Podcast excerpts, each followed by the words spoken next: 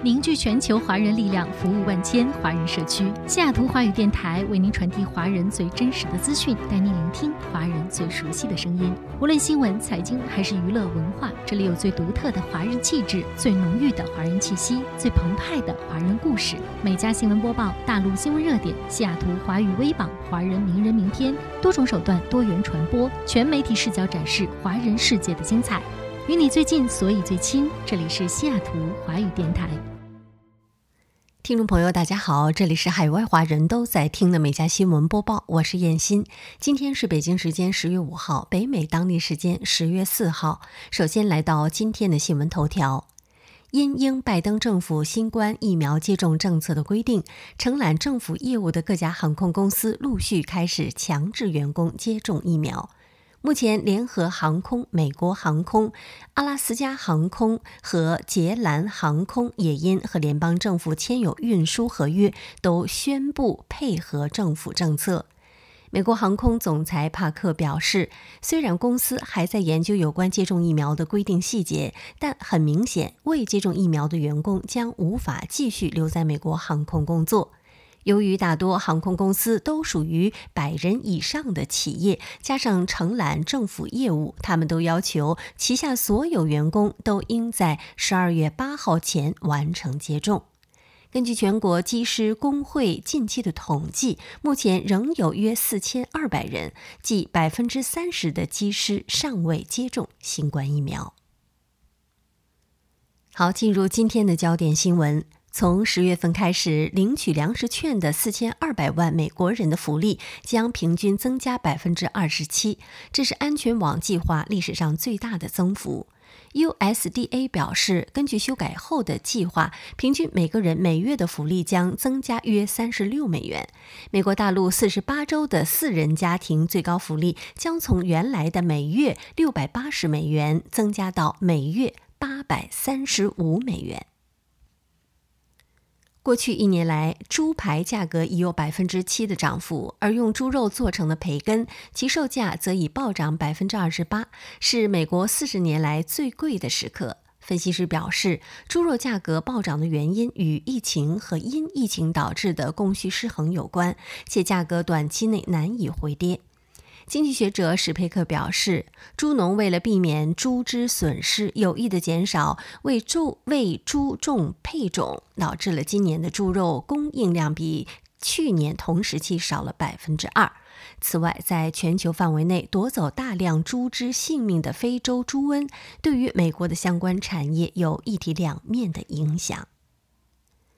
据美国零售联合会的最新数据显示，今年万圣节相关商品的消费预计将达到一百零一点四亿美元，其中很大一部分是服装。而今年最受欢迎的儿童服装排行榜上，蜘蛛侠位居榜首。据报道，为了估算今年大家在万圣节的支出和庆祝方式，NRF 对八千零六十一名消费者进行了调查。调查发现，有百分之六十五的人计划参加万圣节。节活动多于二零二零年的百分之五十八，百分之四十五的消费者计划在九月份开始购物，百分之三十九计划在十月份前两周开始购物，百分之四十六的人计划化妆。全美预计将花费三十三点二亿美元购买服装。全国零售联合会主席兼首席执行官夏一说：“为了让这个万圣节难忘，美国人计划花比以往任何时候都多的钱。零售商已经采取了一系列的措施，比如比以往提前推出万圣节产品，以确保在这个重要节日之前，他们的货架上有季节性的糖果、装饰品和其他的物品。”近日，一项发表在美国地球物理联合会杂志《地球物理研究快报》上的新研究显示，气候变化造成了海洋变暖，导致地球上空的明亮云层减少，这使反射到太空的光线变少。地球正在吸收比以往更多的能量，这可能会加速气候变化，导致全球变暖。美国新泽西理工学院的研究人员通过分析从地球反射到月球表面的光，以及卫星测量的数据，发现，在过去二十年里，地球的反照率显著下降，地球正在变得越来越暗。科学家称，这一发现令人十分担忧，因为研究人员本来希望地球变暖可能会产生更多的云和更高的反照率，这将有助于减缓地球变暖。但现在看来，实际情况却恰恰相反。美国邮政局从十月开始实施新的作业标准，部分普通邮件、期刊等物品投递时间将拉长约百分之三十。同时，自十月三号起至十二月二十六号，会暂时提高国内商业零售包裹的运费，以因应今年底假期的递送开销。发言人金富朗说，这项改变主要适用于跨州或国际信件，约百分之六十一的普通邮件及百分之九十三的期刊投递时间应不会受影响。此外，由于接下来的三个月连续碰上万圣节、退伍军人纪念日、感恩节、圣诞节。因此，自十月三号起到十二月二十六号止，USPS 将提高国内商业零售包裹的运费，但国际运费维持原价，不受假期的影响。亚马逊创办人贝佐斯的太空探索公司蓝源正苦于人员流动率的攀高，主因为该公司首席执行官史密斯施压员工需回到办公室上班，引爆了离职潮。据报道，今年来蓝源员工离职率已突破了百分之二十，远高于往常全年的百分之八到百分之九。蓝源发言人则表示，过去全年离职率从未超过百分之十二点七。来源员工人数接近四千人，这代表今年来离职人数已经达到了数百人。多位离职员工说，症结点在于首席执行官史密斯今年强力推动员工全面回到办公室。尽管数百名员工已签署请愿书，希望至少能够采取混合上班的模式，但史密斯仍不为所动，要求全部员工需在九月前重返办公室。一位知情人士说，人才出走正拖慢蓝源多项计划的进度，且蓝源欲补足人手需费时半年至一年。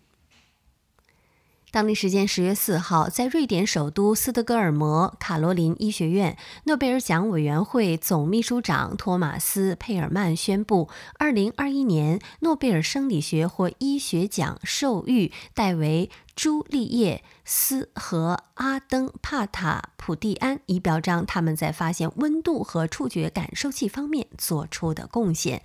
两位获奖者将分享一千万瑞典克朗奖金。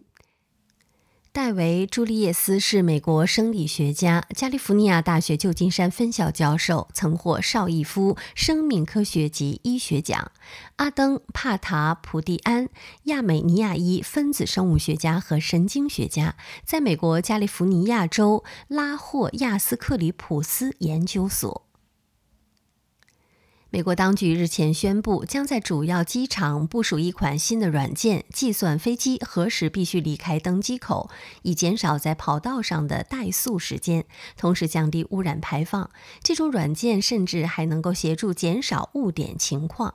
这款美国国家航空暨太空总署和联邦航空总署研发的软件，将被运用于全美主要城市的二十七座的机场。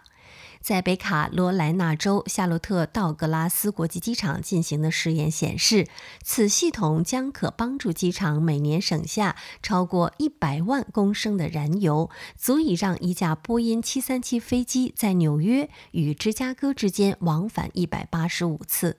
在夏洛特道格拉斯国际机场，这款软件可在四年内减少九百一十六小时的延误时间，以及有超过三千六百个航班在跑道上等待的时间可减少十五分钟。持续进入秋季，各地森林将迎接艳红、鲜黄或橘红的暖色秋叶，不少游人也跃跃欲试。但是今年许多地方依然绿叶浓荫，有些地方树叶则已干枯，显示气候变迁带来的影响，而这也可能对地方经济造成冲击。以往，美国的森林树叶会在九月底前陆续染上暖色调，但是今年许多地方的森林依然绿叶浓荫，甚至在缅因州北部，秋叶景色最极致的九月底，现在树叶转变为暖色调的比率仍低于百分之七十。此事已经发生，而且丹佛并非个案。今年夏季高达华氏一百一十度的热浪，也让俄勒冈州的森林出现了此现象。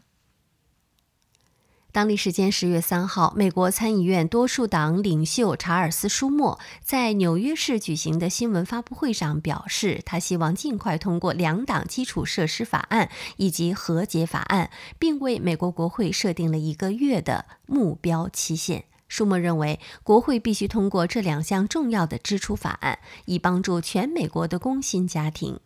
舒默给出的通过法案的目标期限与美国众议院议长南希·佩洛西一致。佩洛西于当地时间十月二号宣布，他希望在十月三十一号之前通过两党基础设施法案，届时已在十月二号被拜登签署的高速公路拨款延长法案的授权也会到期。由欧洲和日本航天机构联合研发的探测器比皮科伦坡阔别地球近三年后，日前首次传回它拍摄到的水星图像。欧洲航天局说，这些黑白图像显示的是水星北半球的一部分，可以看到巨大的环形山。图像拍摄时间为比皮科伦坡最靠近水星时刻之后大约五分钟到四小时之间。比皮科伦坡在最接近水星的时候，距水星表面一百九十九公里。据介绍，比皮科伦坡于二零一八年十月二十号启程，飞向了离太阳最近的行星水星，需在长达七年的飞行时间内，在地球、金星和水星附近进行九次引力控制变轨飞行。据报道，美国新泽西州大西洋城国际机场一架飞机在起飞的时候被一只鸟撞到，导致了引擎起火。这架飞机原计划从大西洋城国际机场起飞，前往佛罗里达州的劳戴尔堡好莱坞国际机场，不料却被一只鸟撞到了右引擎，导致引擎起火，飞机于是终止了起飞。据报道，机上乘客已经安全离开飞机。美国联邦航空局将调查这起事件。美国新泽西州州长菲尔·莫菲随后发推文称：“我们正密切关注今晚在大西洋城国际机场发生的飞机事故。所有乘客和机组人员已成功从飞机上撤离，未收到严重伤亡报告。机场已重新开放。”英国财政大臣里希·苏纳克在当地时间四号接受采访时称，他确认自己曾开玩笑。要将英国首相约翰逊的信用卡剪掉，同时表示这是他工作的一部分。路透社称，苏纳克表示自己工作的一部分就是提醒这位英国首相不要超支花费。报道称，被问及你曾告诉首相你要剪掉他的信用卡是真的吗？这个问题时，苏纳克做了上述回答。我认为这是老生常谈的事情了，但是我觉得这是所有财政大臣们都要说的话，即这是我们工作的一部分。他对英国广播公司电台说：“我想我们一直在对公共财政负责，这是我非常重视的事情。”纽约市警方在当地时间十月三号发表公告称，位于纽约曼哈顿中心联合广场的乔治·弗洛伊德纪念雕像遭到了破坏。目前，安装雕像的小组成员已经清理了油漆。警方没有公布雕像遭到破坏的视频。据介绍，这不是乔治·弗洛伊德纪念雕像首次遭到破坏。该雕像曾坐落于纽约市布鲁克林弗拉特布什大街。在今年六月二十六号被涂上黑色油漆，并被标上“白人至上主义组织”的标志。随后，当地居民和弗洛伊德的一个兄弟在七月将雕像搬到了纽约曼哈顿中心的联合广场。益智节目《危险边缘》参赛者耶鲁大学博士生阿莫迪日前赢得了第三十三场的连胜赛局，成为了该常青节目史上连赢最多场比赛的第二名，打破两年前参赛者霍兹豪尔写下的三十二场连胜纪录。危险边缘连胜最多场，总奖金最高的纪录保持人是目前担任节目制作顾问和暂时共同主持人的詹宁斯，他总计赢得了七十四场比赛，赢得总奖金二百五十二万元。阿莫迪因连赢三十三场跻身该节目名人堂，他谦虚地表示，能进入节目名人堂与詹尼斯平起平坐，感觉很不真实。他并推文写道：“霍兹豪尔各方面都比我强。”好，以上就是今天美家新闻播报的全部内容，感谢您的收听，我们明天再会。